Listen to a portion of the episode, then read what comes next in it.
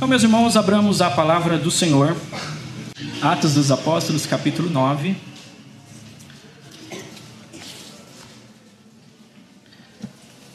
Vamos ler do versículo 10 até o versículo 19. Atos dos Apóstolos, capítulo 9, do versículo 10 ao versículo 19. Ora, havia em Damasco um discípulo chamado Ananias, e disse-lhe o Senhor numa visão: Ananias, ao que respondeu: Eis-me aqui, Senhor. Então, então o Senhor lhe ordenou: Dispõe-te e vai à rua que se chama Direita, e na casa de Judas, procura por Saulo, apelidado de Tarso, pois ele está orando. E viu entrar um homem chamado Ananias e impor-lhes as mãos para que recuperasse a vista. Ananias, porém, respondeu: Senhor, de muito tenho ouvido a respeito desse homem, quantos males tem feito aos teus santos em Jerusalém, e para que trouxe autorização dos principais sacerdotes para prender todos os que invocam o teu nome. Mas o Senhor lhe disse: Vai, porque este é para mim um instrumento escolhido para levar o meu nome perante os gentios e reis, bem como perante os filhos de Israel, pois eu lhe mostrarei quanto lhe importa sofrer pelo meu nome.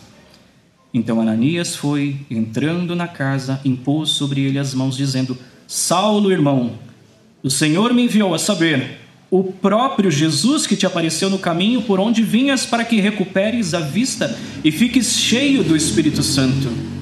Imediatamente lhe caíram dos olhos como que umas escamas e tornou a ver.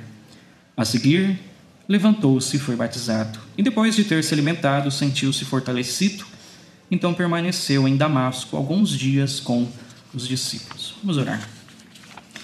Santíssimo Deus, nosso eterno Pai, diante da tua presença em oração nesse momento, Pai, lemos a tua palavra e pedimos que o teu Santo Espírito, que inspirou o escritor salgrado Lucas a registrar essa narrativa, que o Senhor ilumine, ilumina nosso entendimento, Senhor, para a compreensão das Escrituras que o Senhor faça-nos cada vez mais desejosos em conhecer a Ti por intermédio da Tua palavra, que a Tua palavra transforme as nossas vidas, Senhor, através desse relato. Que o Senhor nos traga ensinamentos, Senhor, para a edificação das nossas almas, Senhor. Para que sejamos cristãos sinceros e autênticos neste mundo, Deus. Abençoa o teu povo, Deus, em nome do Senhor Jesus que oramos e agradecemos. Amém. Amém. Meus irmãos, continuando, como eu falei na explicação da mensagem para as crianças, é a continuação da pregação que eu fiz semana retrasada da conversão de Paulo. Então, só para a gente uh, se situar o que estava acontecendo naquele dia, estava uma tremenda perseguição contra a igreja do Senhor. Essa perseguição que se iniciou depois dali da morte de Estevão, Estevão cheio do Espírito Santo, que ninguém podia resistir à graça do Senhor na vida dele, que falava com ousadia e com intrepidez a palavra do Senhor e que através dele sinais e prodígios eram feitos. Isso levantou-se então a inveja de muitos religiosos, então alguns saduceus convocaram ali o sinédrio e levantaram falsas testemunhas contra a vida de Estevão, e a partir daquele momento do seu martírio, iniciou-se uma perseguição contra a igreja do Senhor.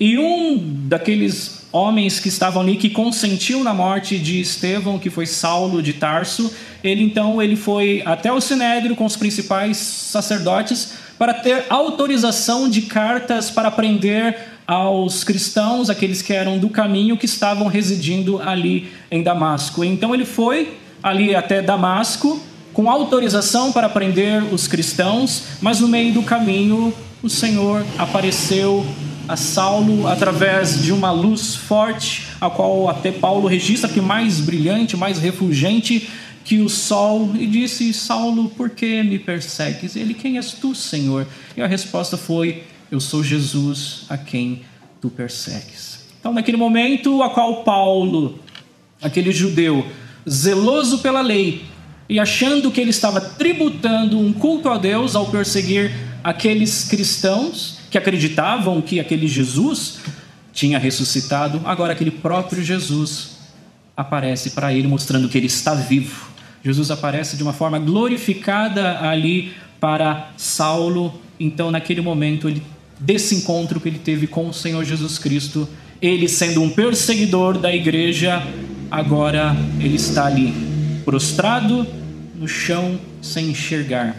E ele é conduzido então ali até a cidade de Damasco. E fica alguns dias ali na casa de Judas. Meus irmãos, este homem que fez tanto mal para a igreja do Senhor, esse homem que consentiu, que prendeu, levou muitas pessoas presas, que consentia até na morte de alguns, agora estava ali, rendido aos pés do Senhor. Só que, para a igreja daqueles dias, não seria fácil ali você dar a destra da amizade, da recepção de uma pessoa como aquela, como Saulo de Tarso. Isso daria muito medo, porque nós, pessoas, não saberiam se aquilo era uma conversão genuína ou não. Mas através desse relato que nós aprendemos, como o apóstolo Paulo escreveu para uma epístola, que aquele que começou a boa obra em vós há de completá-la até o dia de Cristo Jesus. Então, o Senhor que iniciou, que salvou, que se apresentou ali a Saulo de Tarso no caminho de Damasco, ele vai preparar também para que ele seja recebido pela igreja. E ele vai usar de um instrumento, de uma pessoa ali que é Ananias. Olha ali o versículo 10. Ora, havia em Damasco um discípulo chamado Ananias. Os irmãos perceberam, vocês que já leram o Novo Testamento, no livro de Atos, vão perceber que não é um nome tão incomum. É um nome comum. Os irmãos lembram do episódio ali de Ananias e Safira, e vai haver outros Ananias ao decorrer das Escrituras Sagradas. Então era um nome comum. Então esse Ananias, que o texto diz que habitava ali em Damasco, segundo alguns comentaristas diz, ele não era daqueles que que fugiram da perseguição que se iniciou lá em Jerusalém, que foram os, os discípulos espalhados, permanecendo em Jerusalém somente os apóstolos. Não, Possivelmente era já um residente ali que estava na cidade de Damasco. E como eu disse até na pregação anterior, a cidade de Damasco havia muitos judeus. E o que estava acontecendo ali em Damasco era um número grande de judeus convertidos ao cristianismo. Então, muitos desses judeus abraçaram a fé cristã e entre eles estava ali Ananias. E Ananias, até um momento, por exemplo, em Atos capítulo 22, Paulo narrando do momento da sua conversão, ele vai dizer que Ananias era um homem piedoso conforme a lei. Então ele era um judeu piedoso, observador da lei que tinha testemunho de todos os judeus que viviam ali na cidade de Damasco. Então, por iniciativa agora do Senhor Jesus, então ele lá chama Ananias e disse-lhe o Senhor numa visão: Ananias, ao que respondeu: Eis-me aqui, Senhor. Mais uma vez, tanto no, na descrição ali da conversão de Paulo, quanto nesse momento, a gente vê uma similaridade do momento a qual o Senhor se apresentou a Samuel. Lembra quando o Senhor chamou Samuel e orientado então pelo profeta Eli, ele diz: Fala, eis-me aqui, fala que o teu servo ouve. E da mesma forma ali, Ananias mostrou uma prontidão para ouvir o que o Senhor tinha a dizer para ele. Disse-lhe o Senhor numa visão a Ananias, ao que ele respondeu: Eis-me aqui, Senhor. Então o Senhor lhe ordenou. O Senhor agora dá uma ordem a Ananias. Ele diz: Dispõe-te e vai à rua que se chama direita e na casa de Judas.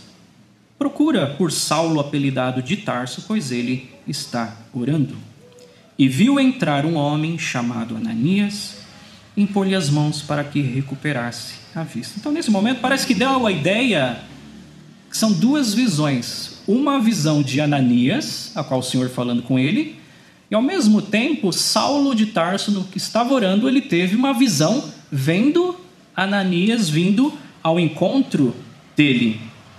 Então, o Senhor vai lá, pede para que ele vai, que ele se dispõe que ele vai na rua direita e procura ali na casa de Judas por Saulo, apelidado de Tarso, pois ele está orando. E viu, versículo 12, da ideia de que uma visão agora de Saulo, e viu entrar um homem chamado Ananias e impor-lhe as mãos para que recuperasse a vista. O que nós vemos e aprendemos nesse texto? O Senhor chamou, ele usou de um servo, usou de um instrumento para que fosse ali até a casa de Judas procurar por Saulo, apelidado de Tarso. Muitas vezes, meus irmãos, o Senhor pede algo para nós e muitas vezes há uma certa relutância da nossa parte. Muitas vezes por acharmos que as coisas são muitas vezes difíceis. Nós como cristãos, nós sabemos dos nossos das nossas obrigações como discípulos do Senhor de fazer outros discípulos. Qual cristão não sabe que ele tem o dever de anunciar o evangelho? Então, aquilo que você recebeu do Senhor gratuitamente, a salvação, você não guarda para você. Você transmite. Então, todo cristão, ele é chamado para transmitir da palavra do Senhor. Nós não somos chamados para ser, como chamam, crentes agentes secretos. Nós somos chamados para brilhar. A nossa luz deve brilhar para que o mundo veja em nós as boas obras. O Senhor chamou você para ser uma luz aonde você estiver. O Senhor chamou você para ser sal. E olha o que o Senhor diz lá no Evangelho: se o sal vier a ser insípido, então sem sabor, para nada mais resta senão ser pisado pelos homens. Nós, como cristãos, meus irmãos, nós temos certas obrigações. Nós temos o dever de amar. Muitas vezes, se perguntado qual é o mandamento, o principal mandamento, qual é o resumo dos mandamentos, os cristãos prontamente vão dizer Amar o Senhor teu Deus de todo o teu coração, de toda a tua alma, de todo o teu entendimento, e ao próximo como a ti mesmo. Mas muitas vezes, esses deveres que nós sabemos, muitas vezes nós somos tão relutantes. Não existe em nós, muitas vezes, uma prontidão para nós fazermos o básico daquilo pelo qual nós somos chamados a fazer. De fazer muitas vezes a diferença neste mundo. E voltando lá ao texto, então Ananias respondeu, versículo 13. Ananias, porém, respondeu: Senhor, de muito tenho ouvido a respeito desse homem, quantos males tem feito aos teus servos em Jerusalém, e para que trouxe autorização dos principais sacerdotes para prender a todos o que invocam o teu nome. Então aqui Ananias está apresentando ali uma uma objeção. Senhor, o senhor não sabe quem é esse homem? Esse homem que tem perseguido a igreja e veio para cá, para Damasco, trazendo autorização para prender todos que invocam o teu nome. Não é de se estranhar, meus irmãos. Objeções. Muitas vezes os irmãos lembram o caso quando o Senhor Deus chamou a Moisés? Moisés também apresentou objeções. Eu sou pesado de língua, então eu tenho as minhas dificuldades. O Senhor está me chamando para libertar o povo de Israel, mas eu tenho um problema na língua, talvez gago, esse pesado de língua.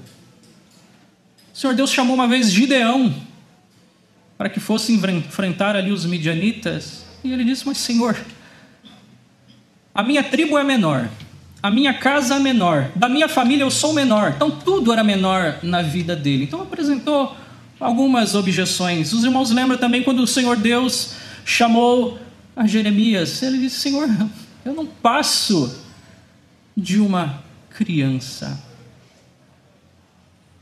Agora Deus está ali para Ananias. Vai, disponha-te, vai à rua direita, procura por Saulo, apelidado de Tarso, que está lá na casa de Judas mas, Senhor, de muito tenho ouvido a respeito desse homem. Então, muitas coisas eram dito e o povo ali daqueles dias estavam alarmados com as notícias da assolação causada através desse homem Saulo de Tarso, quantos males ele tinha feito para com a igreja do Senhor. Olha o versículo 15.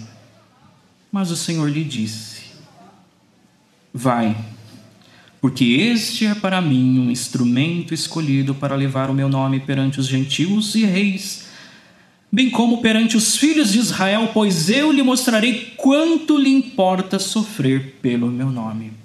Então o Senhor aqui apresenta três razões porque Ananias deveria ir procurar Saulo de Tarso. E a primeira é que Saulo é um instrumento escolhido. Saulo de Tarso, meus irmãos, foi escolhido pelo próprio Senhor. E o texto bastante claro ao demonstrar a eleição ali, escolha de Saulo. Ali. Acho bastante interessante, né, quando a gente fala de questão de livre-arbítrio. Qual foi o livre-arbítrio de Paulo ali no caminho de Damasco, né? Nenhum. No texto de, que, que ele vai responder perante ali o, o rei Agripa, ele vai dar uma descrição de que o Senhor Jesus falou para ele que dura coisa é recalcitrares contra o aguilhão. Sabe, o aguilhão é aquele ferro pontiagudo. Então, dura coisa vai ser você se rebelar contra esse ferro que está ali espetando você. Aquele ferro que era de, muitas vezes, de marcar o boi ali, para que o boi andasse nos carros de boi. Então, ele não tinha opção nenhuma a não ser aceitar, submeter, se render ao Senhor Deus. E o Senhor Deus disse que ele era um instrumento escolhido. Meus irmãos, a educação que o apóstolo Paulo teve foi da melhor daquele período. Ele aprendeu a lei aos pés de Gamaliel, que era a maior autoridade ali naquele período, o rabino mais conceituado. Até mesmo a cidade que ele nasceu, ali em Saulo, ele obteve essa cidadania romana. Isso, meus irmãos, vai fazer toda a diferença no momento das viagens missionárias de Paulo. Não é algo aleatório, é escolhido pelo Senhor. O Senhor Deus preparou Paulo a vida inteira, preparando ele para aquele momento que ele tivesse o encontro do Senhor, para que ele fosse o instrumento escolhido do Senhor para levar o evangelho perante o seu próprio povo, perante os, judeus e também perante os gentios. Olha o que o texto diz: Vai, por, por esse é para mim instrumento escolhido para levar o meu nome perante os gentios e reis, bem como perante os filhos de Israel. Ele teve uma educação na lei, e ele também teve uma educação também do mundo secular. Aprendeu ali na cidade de Tarso a língua materna, que era o grego. E isso facilitou, meus irmãos. No momento das suas viagens missionárias, ele teve livre acesso tanto à fala do mundo grego, quanto ao entrar numa sinagoga para anunciar e mostrar nas escrituras sagradas que Jesus era o Cristo. Isso que a palavra de Deus vai demonstrar. Então, no momento ali daquela visita de Ananias, o texto vai dizer que já Paulo já estava pregando, Paulo já estava nas sinagogas mostrando e anunciando que Jesus era o Cristo, provando pelas escrituras sagradas que o Senhor é o Cristo, que era o Messias que foram revelado, mostrado e profetizado lá pelos profetas anteriores. Então ele tinha agora essa bagagem de educação que ele recebeu para agora transmitir a palavra do Senhor. Então era o instrumento escolhido para levar o nome do Senhor perante os gentios, reis, bem como perante os filhos de Israel. E o livro de Atos dos Apóstolos é o livro que vai demonstrar o ministério de Paulo e também através das suas cartas. E a terceira motivo pelo qual o Senhor fala ali para Ananias é que eu lhe mostrarei o quanto lhe importa sofrer pelo meu nome. Muitas vezes nós não gostamos de sofrer, né? acredito que ninguém gosta de sofrer. Sofrer é algo dolorido. Então, quando os momentos discípulos ali foram presos e foram açoitados, eles ficaram felizes, né? Porque pelo nome do Senhor, eles foram dignos ali de receber os açoites.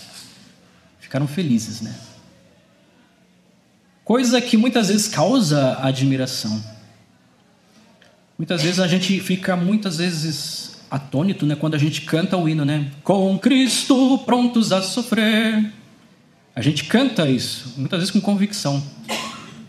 Só que muitas vezes, meus irmãos, no momento você está na igreja, o irmão não te cumprimentou, você vai falar, eu não vou nem mais na igreja mais. É, Para mim acabou. Não me cumprimentou, passou e nem me viu. Meus irmãos, Deus aqui estava dizendo para Ananias que mostraria para Paulo quanto importa sofrer pelo meu nome.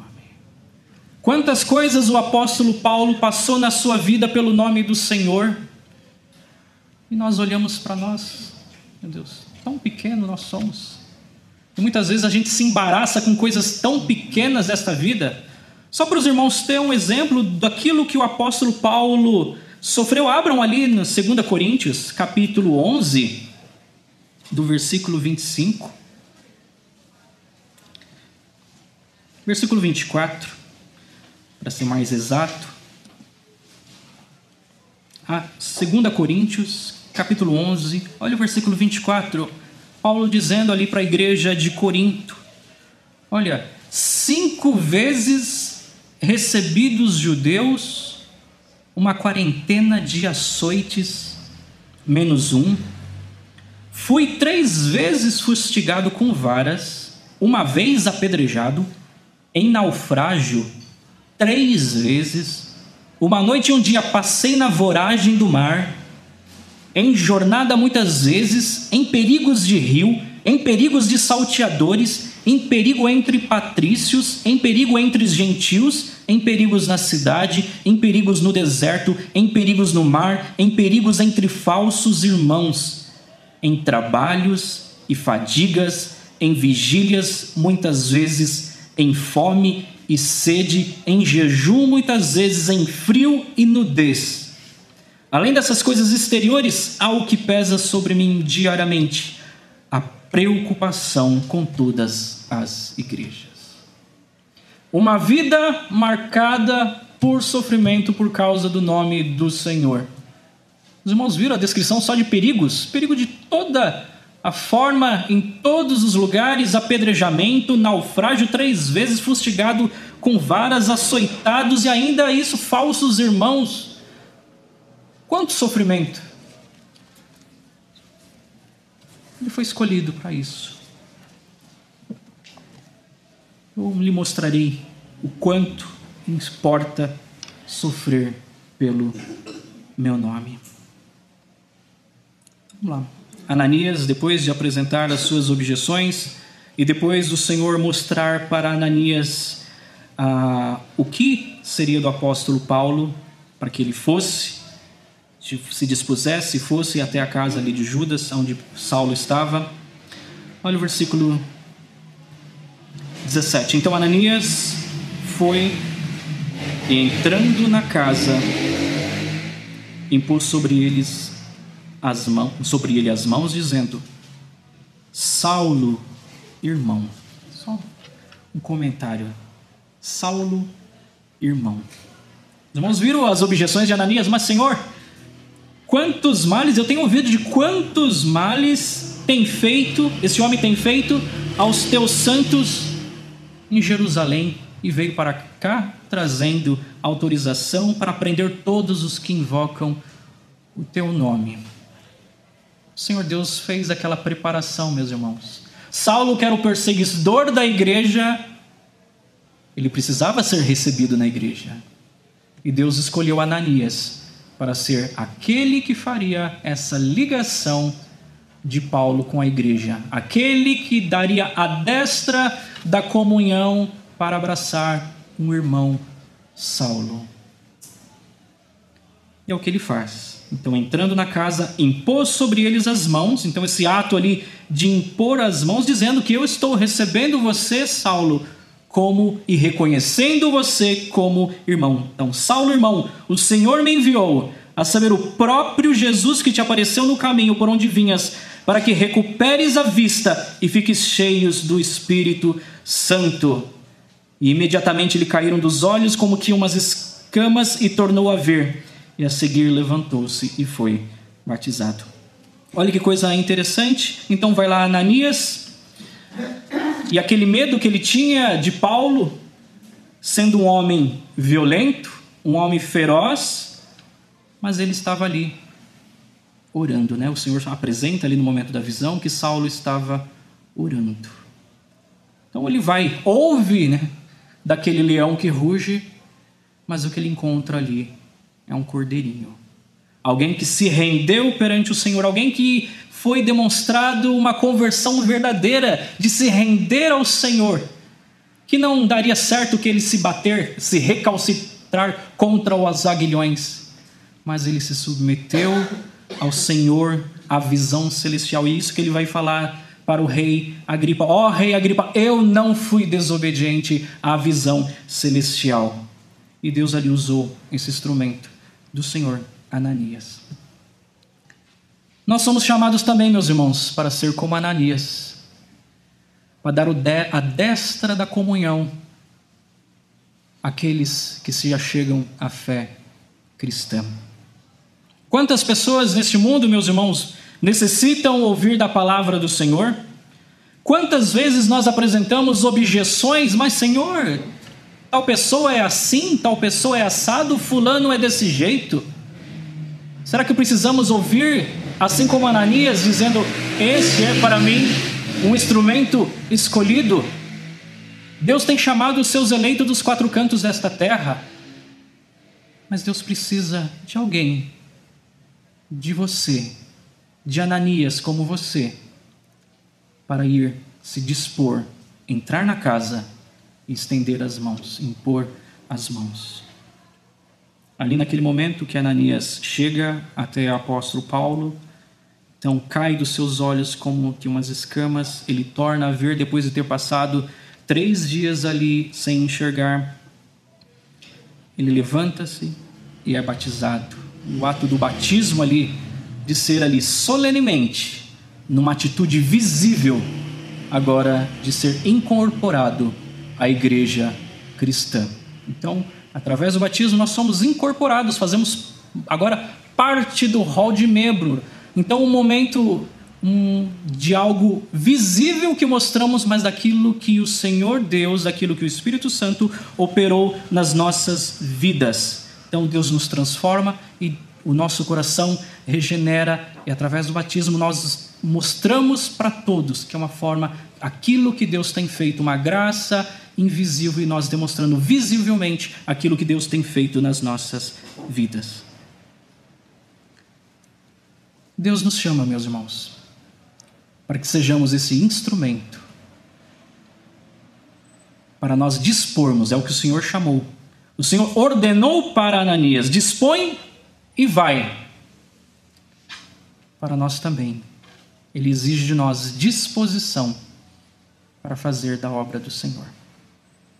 Mas o mais interessante, meus irmãos, é que quem toma a iniciativa de tudo é o Senhor Jesus. É Ele que efetua o querer como o realizar.